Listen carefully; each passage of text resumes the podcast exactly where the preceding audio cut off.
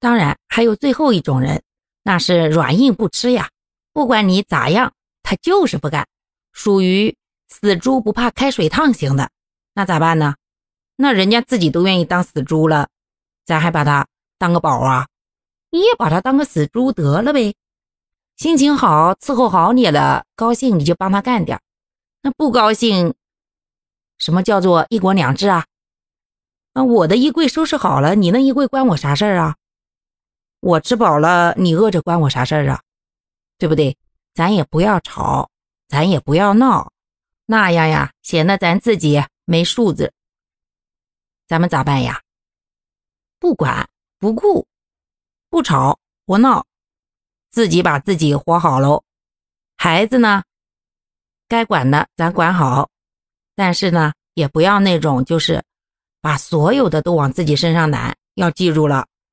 男人呀，你想过的时候，他无所谓；可是你真要摆出一副要跟他井水不犯河水，过也能，不过也行的时候，那着急的就该变成他了。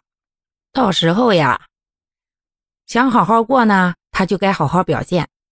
他要是说就这么混下去呢，那咱也混嘛。好歹他还是娃，他亲生父亲，对不对？这该出的抚养费呀、生活费呀。有时候需要以父亲身份出席一些活动的时候，人家好歹还在的吧。实在不济，那也是你的挡箭牌嘛。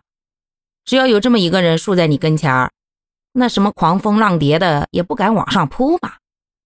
这么一想，好像他还有点用哈。哎呀，今天啰里吧嗦说的有点多，有点放飞自我了哈。赶紧收住，咱们下次再聊。好啦。感谢各位的收听，我们今天就分享到这里啦。